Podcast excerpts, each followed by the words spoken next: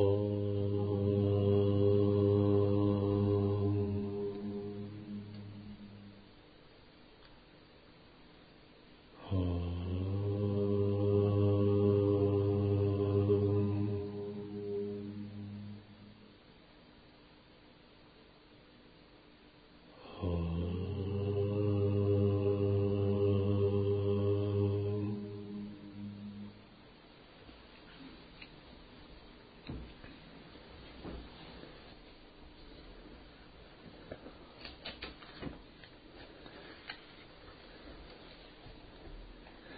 Мы продолжаем изучение наставлений по практике медитации. Текст называется «Йога великого символа.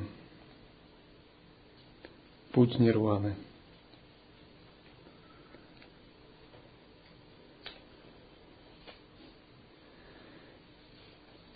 В первых главах объясняются такие принципы, как семичленная поза –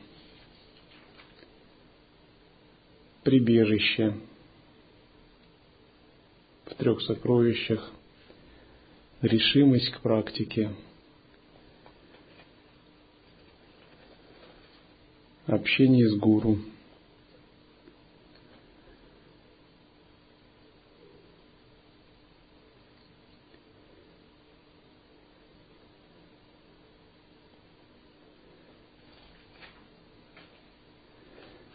Следующая глава – спокойствие речи во время медитации.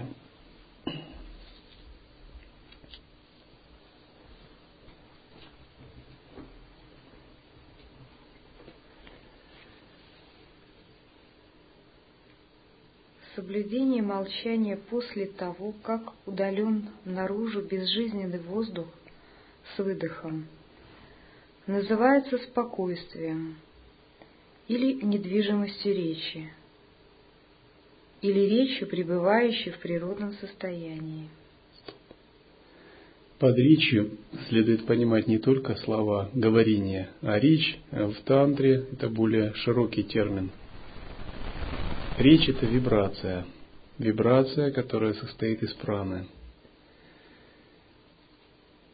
Можно сказать, что речь – это всего лишь самая грубая самый грубый четвертый вид праны, называемый вайкхари, то есть речь, выражаемая артикулярно.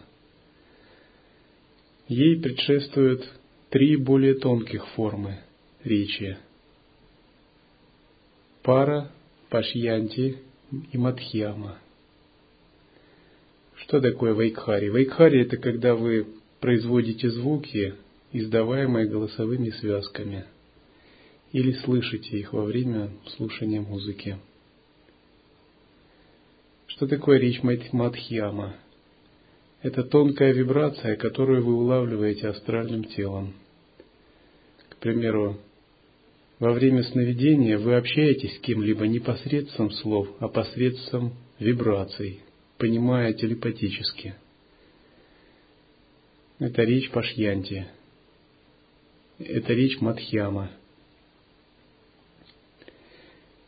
Уровень пашьянти и пара еще более тонкие. Они выражают передачу энергии через еще более тонкие внемысленные состояния. Здесь поэтому говорится об успокоении праны во время медитации. Не думай о прошлом. Не думай о будущем не думай о том, что ты фактически занимаешься медитацией. Не рассматривай пустоту как являющейся бессодержательной.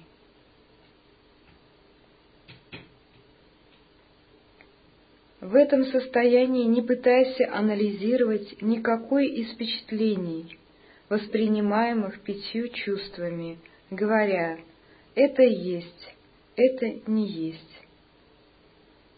Но по меньшей мере на немного во время выполнения непрерывной медитации удерживая тело настолько же спокойным, насколько оно спокойно у спящего ребенка, осознание в его природном состоянии, то есть свободным от всех процессов мышления.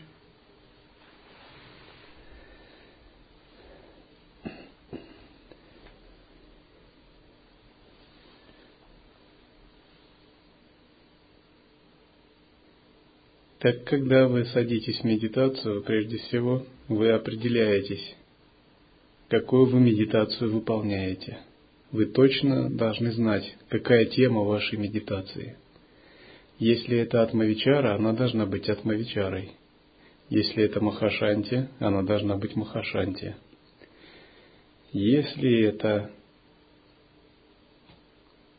Анапанасати, она должна быть Анапанасати.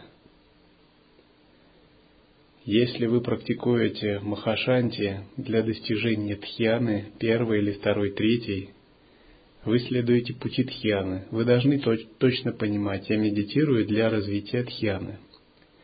Если вы не преследуете цель развить тхьяну, а преследуете цель развить праджню, естественное созерцание, вы должны точно понимать, я преследую цель развить праджню – Другими словами, взяв какую-либо тему медитации, вы должны ее держаться, не сбиваясь. Не должно быть так, что вы начали Махашанти, нет, вы начали Анапанасати, счет дыханий, потом вспомнили, что есть Махашанти, закончили Атмавичарой. И вообще настройкой на божественную гордость. Это какое-то такое будет. Но это, конечно, может тоже даст какой-то результат, внутреннее путешествие по санкальпам и всем техникам. Но вы не получите глубины. Вы должны сосредоточиться и долгое время уделить одной медитации, получить от нее какую-то глубину, пользу. К примеру, если это Махашанти, вы должны знать, что Махашанти углубляется. То есть Махашанти реально растет. Как она растет? от подступающей концентрации к первой тхьяне. И уже реализовать первую тхьяну – это непростое достижение. Когда она реализовывается? Когда вы можете 144 секунды быть в безмыслии, в блаженстве, почти не ощущая тела. Это достижение. А когда совершенство в первой тхьяне? Когда вы 30 минут можете удерживать ее. Вернее, это не совершенство, это самадхи – Самадхи первой тхьяны, когда вы можете удерживать 30 минут первую тхьяну.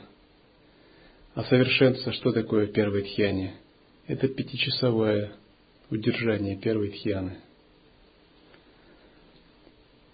Тот, кто пять часов может, к примеру, удерживать первую тхьяну, он гарантированно освободится, переродившись в мире Брахмалоки.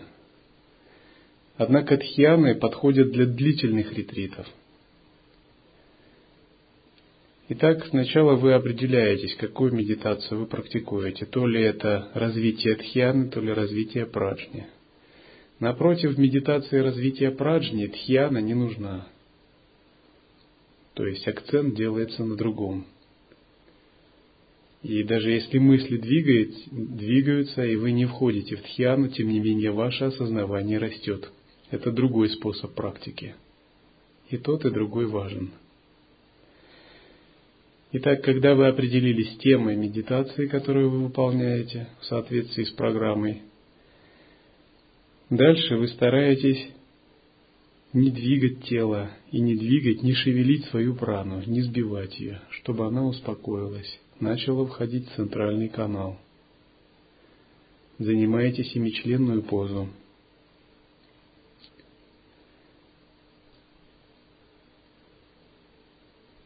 Потом говорится, не думай о прошлом, не думай о будущем. Не думай, что занимаешься медитацией. Не рассматривай пустоту как не имеющую содержания. Медитация на пустотность – это не есть процесс какого-то растворения или проваливания. Это позитивный процесс – это подобно тому, как вы ищете или выслеживаете ясный свет. Вы ищете или выслеживаете непостижимую глубину и совершенство.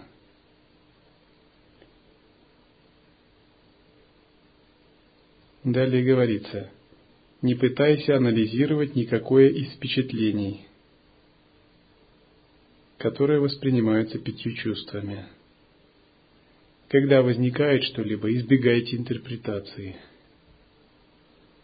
Видения, образы, звуки, какие бы они ни были потрясающие, переживания в теле.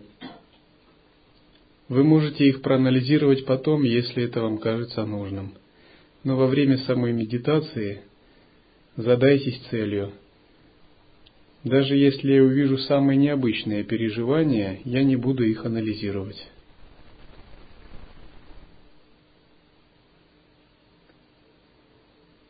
Во время выполнения непрерывной медитации удерживай тело спокойным, как у спящего ребенка.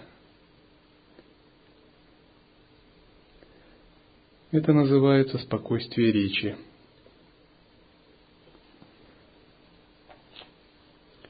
Следующая глава. Спокойствие разума.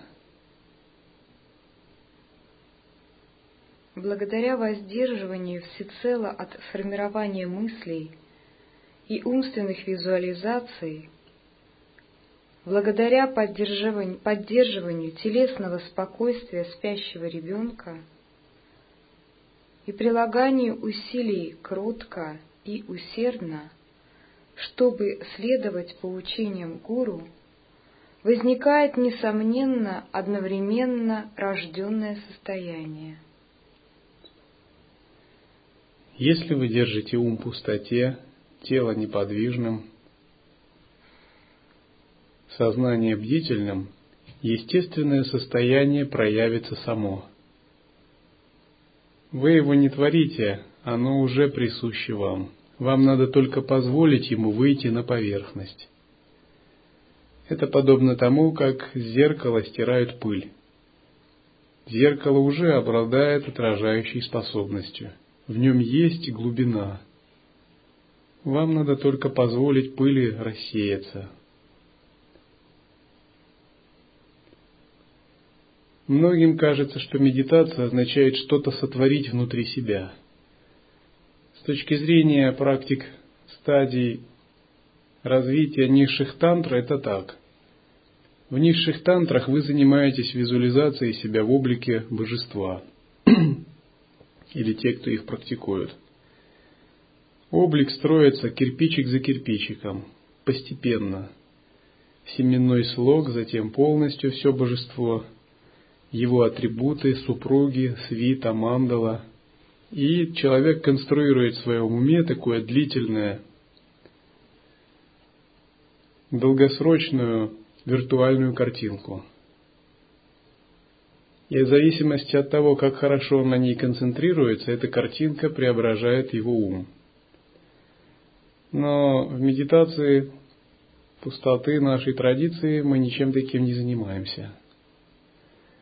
Мы успокаиваем тело, праны и ум и позволяем своей природной сущности проявиться. Силопа сказал, не создавай образа, не создавай мысли, не анализируй, не медитируй, не размышляй. Удерживай ум в его природном состоянии. Вот эти наставления называются «Шесть запретов Телопы». Их буквально где-то можно себе записать и всегда вспоминать. Не думай, не анализируй, не размышляй – не создавай образов, оставайся в естественном состоянии. Этими словами можно выразить коренную сущность медитации. Не рефлексируй, то есть не анализируй свои переживания во время медитации.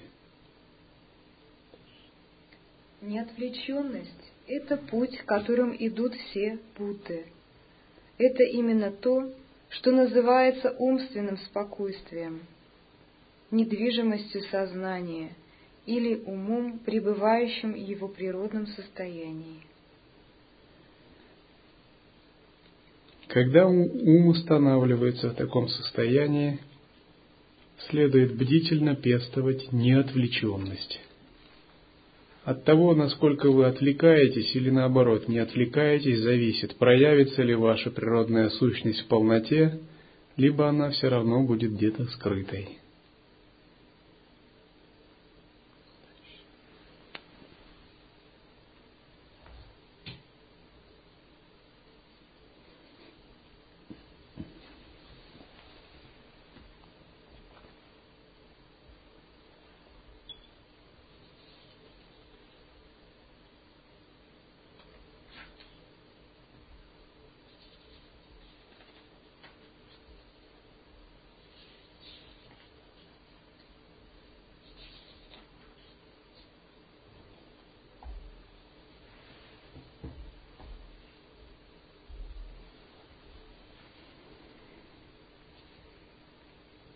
Сосредоточение без использования объектов. Далее в этом тексте описывается обычное подготовительное упражнение. Концентрация на внешнем объекте. Концентрация на дыхании. И, наконец, текст переходит к сосредоточению без объекта. При применении этого метода сосредоточения сознания – именно сосредоточение, при котором не используется ни один объект, различаются три процесса. Пресекание мысли в самом корне в тот самый момент, когда, как при вспышке, она возникает. Оставление не формировавшимся любое представление, не, сформиру... не, не оформившимся любое представление или идею, и искусство предоставления сознания принимать свое естественное состояние абсолютного покоя, недвижимого нарушающим процессом мысли.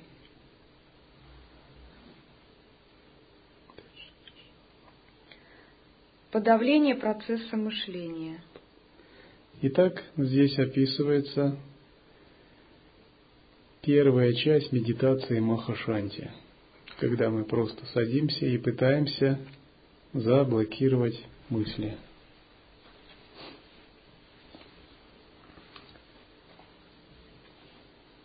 Вначале мы пресекаем мысли в самом корне, в тот самый момент, когда они возникают.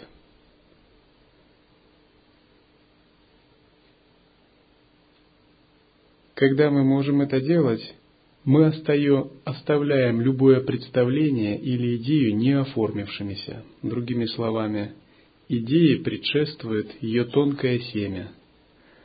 Благодаря осознаванию мы не даем этому семени развиваться в идею.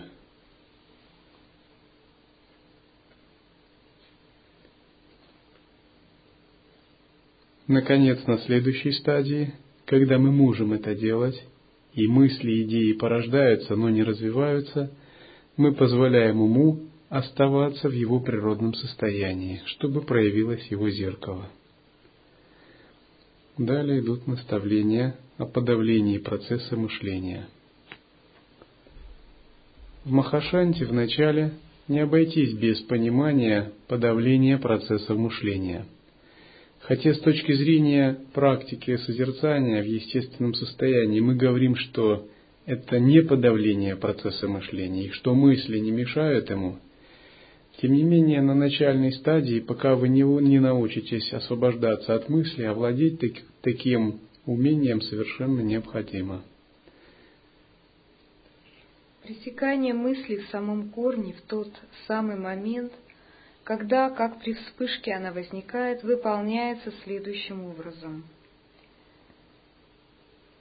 При медитации выше описанным способом человек обнаруживает, что вследствие реакции сознания на стимулы мысли постоянно, неожиданно возникают.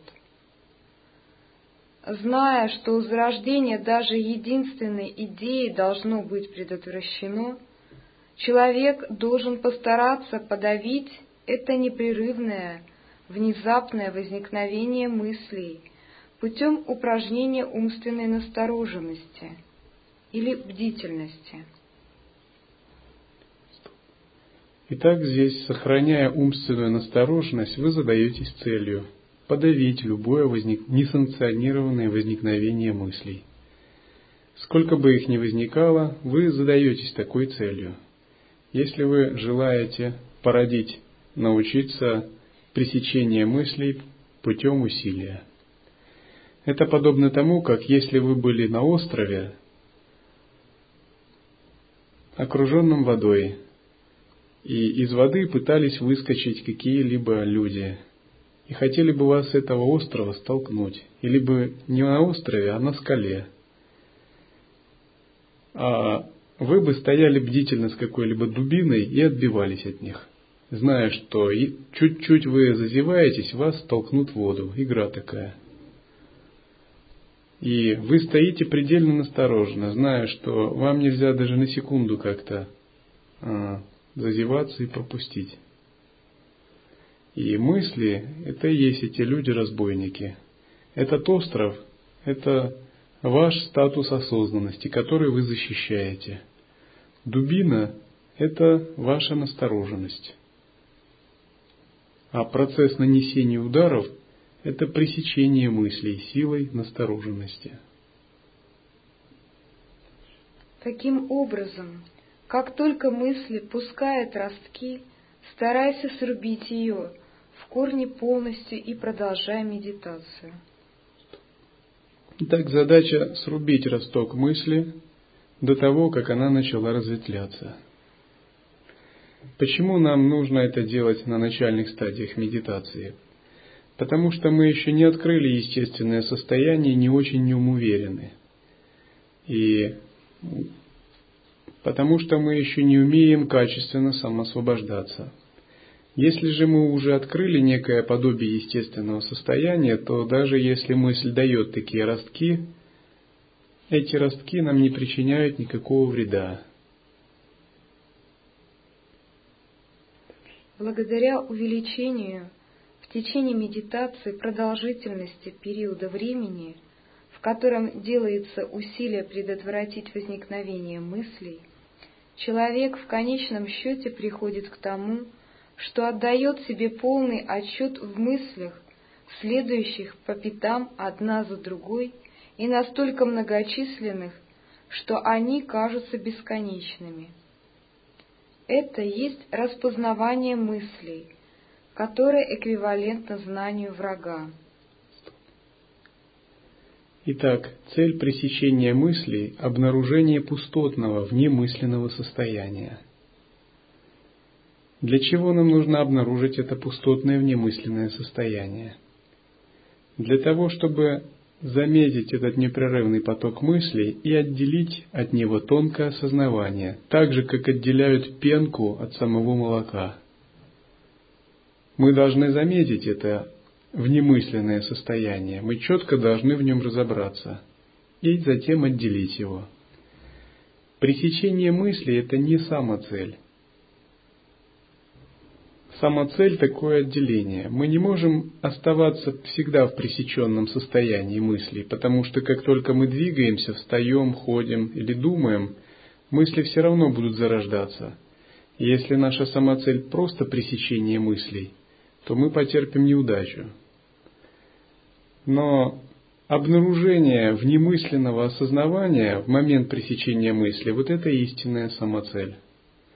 И чтобы обнаружить это, мы должны стараться во время медитации продолжать безмысленное состояние как можно дольше, пока мы полностью не убедимся в этом внемысленном состоянии.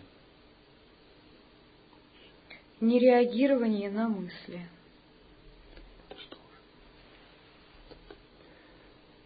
Следующая глава. Нереагирование на мысли – когда вы различили внемысленное состояние и отделили его, подобно тому, как отделяют пенку от молока, наступает следующая фаза. При следующем упражнении оставление неоформившимся любого представления или идеи, которая возникает, метод состоит в следующем. Пребывать безразличным к мыслям, позволяя ей действовать, как она хочет, не попадая под ее влияние, не пытаясь препятствовать ей. Когда мы обнаружили внемысленное сознание и отделили его от мыслей и убедились, что мы можем входить в него в любой момент, мысли перестают быть опасными. Тогда мы держимся внемысленного сознания и просто не реагируем на мысли, даже если они появляются. Мы не даем им просто развиваться. Нам уже нет нужды брать дубину и защищаться. Мы уже как бы защищены. Мы построили крепость. Пусть сознание действует как ее пастух или наблюдатель и следует продолжать медитацию. Тем самым мысли начнут переставать возникать, и сознание будет достигать состояния пассивного спокойствия и однонаправленности. Вследствие того, что мы пребываем в таком тонком состоянии, мысли начинают гаситься самопроизвольно. Они не развиваются, и мы все больше утверждаемся во внемысленном. При этом больше мы не прилагаем каких-то жестких упорных усилий, как на первой стадии новичка. Все же мысли склонны иметь движение, подобное движению метеорита, вспыхивающее следом мгновенно в небесах, и все же еще не сдержаны. Благодаря медитации, как и раньше, продолжительность состояния спокойствия увеличивается. На этом этапе дальнейшая задача – наращивать продолжительное состояние спокойствия и безмыслия. Упражнение удерживания сознания в этом расслабленном состоянии ускоряет выпадение осадка в сознании.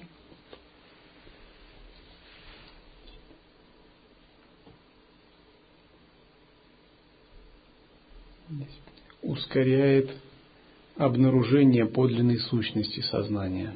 Так следует перевод этот толковать. Когда вы долго находитесь во внемысленном расслабленном состоянии, природная сущность ума обнажается сама по себе. Основное условие здесь – непрерывная настороженная бдительность. Бдительность в сочетании с расслабленностью. Неподвижное тело –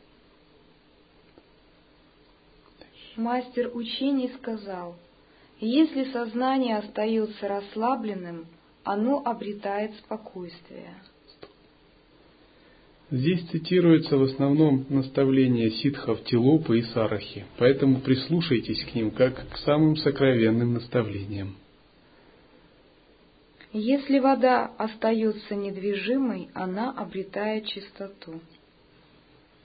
А великий господин Йогинов – Миларепа сказал, когда сознание остается в изначальном неизменяемом состоянии, знание пробуждается.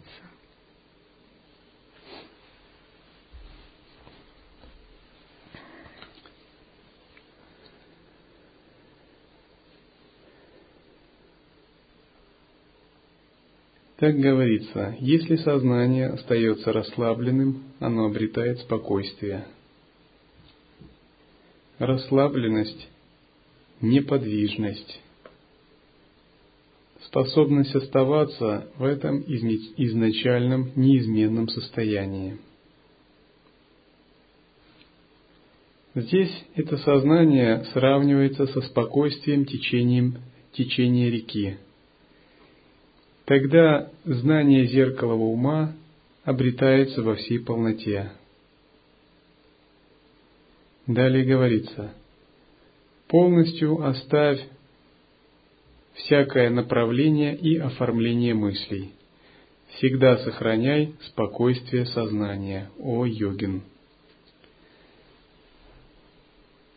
Когда вы проникаете в единую сферу, благодаря этому спокойному сознанию, когда вы проникаете в это зеркало, когда вы забираетесь на эту вершину и обнаруживаете на этой вершине царя, вам нужно просто оставаться в ней. Оставаться непрерывно, бдительно и не давать мыслям вас захватить.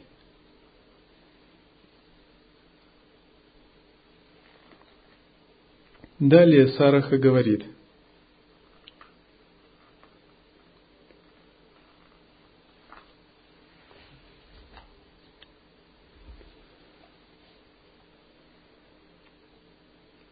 Великий Сараха, Цитата. цитата, «Когда оно сковано или не расслаблено, сознание пытается склониться в каждом из десяти направлений – когда же оно свободно, сознание сохраняет устойчивость и недвижимость. Сараха говорил, что ум подобен верблюду. Когда вы его сковываете и пытаетесь им сильно управлять, то он начинает рвать узду. А когда вы даете ему свободу, он неожиданно рас... расслабляется и становится спокойным. Это означает, что на этой стадии вы не слишком пытаетесь управлять умом, как-то его зажимать, а предоставляете ему способность покоиться в своей природе. Разумеется, это предполагает, что эту природу вы хоть чуть-чуть обнаружили.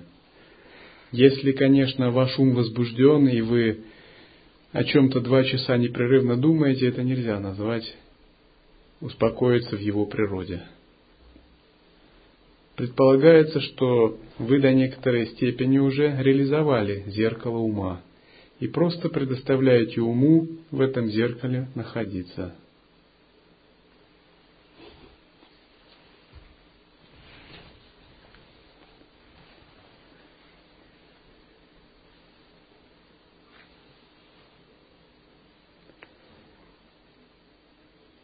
Далее говорится –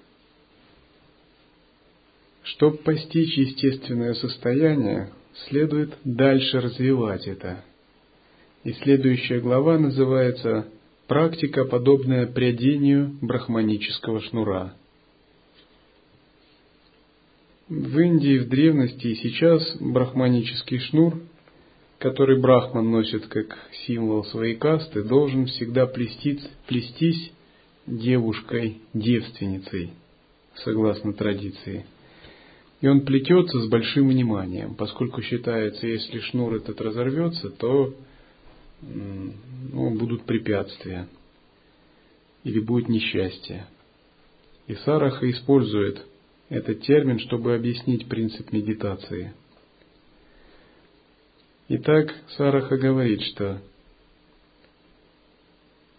следует дальше сохранять уравновешенность сознания настолько же внимательной, насколько должно сохраняться внимание, когда девушка придет в брахманский шнур.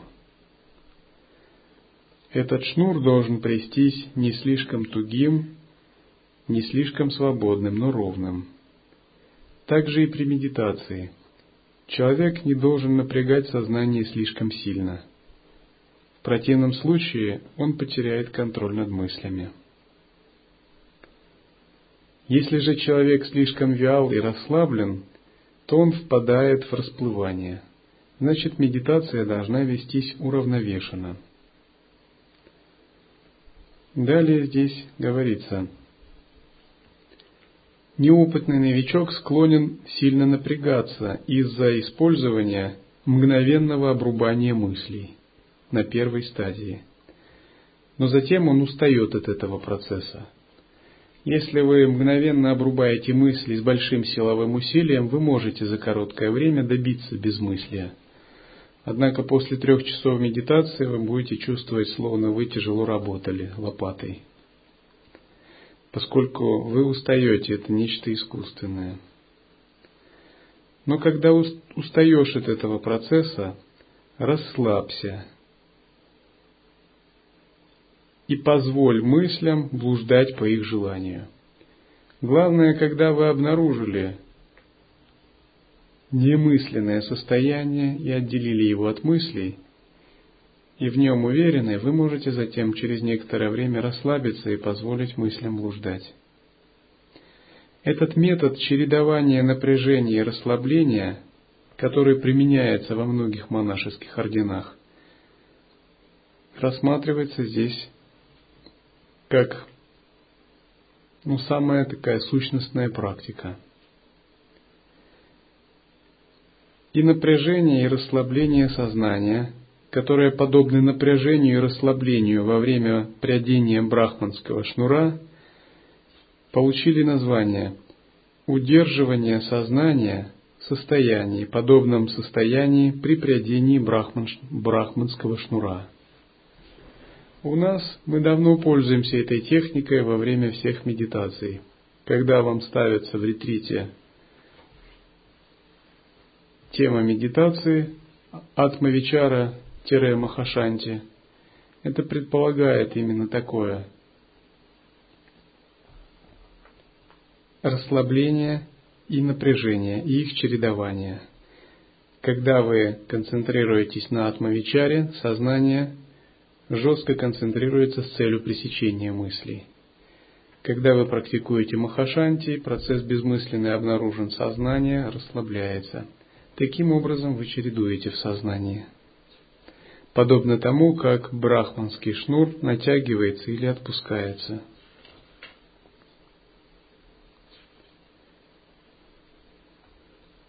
Далее, следующая глава называется разъединение соломенной веревки.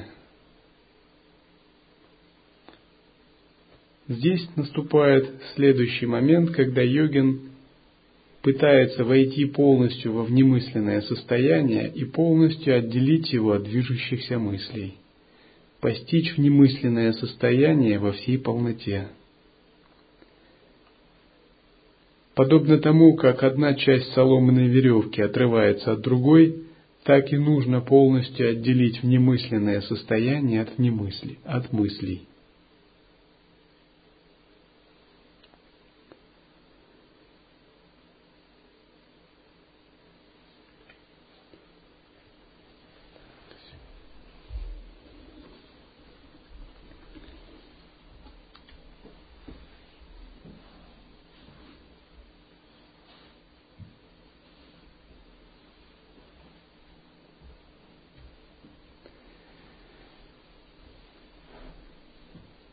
Вообще, когда вы изучаете учение о медитациях, это самое тончайшее наставление. Когда я читаю лекции по изучению медитации, часто на мирянах, на семинарах для мирян, я вижу, они начинают зевать и скучнеют. Когда им рассказываешь про шакти, магические ритуалы, они смотрят, навострив уши. Один монах писал так. Когда я медитирую, меня тянет сон через 15 минут. Но я готов веселиться всю ночь. Таково свойство нашего грубого ума. Однако, когда ваш ум утончается, вы понимаете эти глубокие наставления –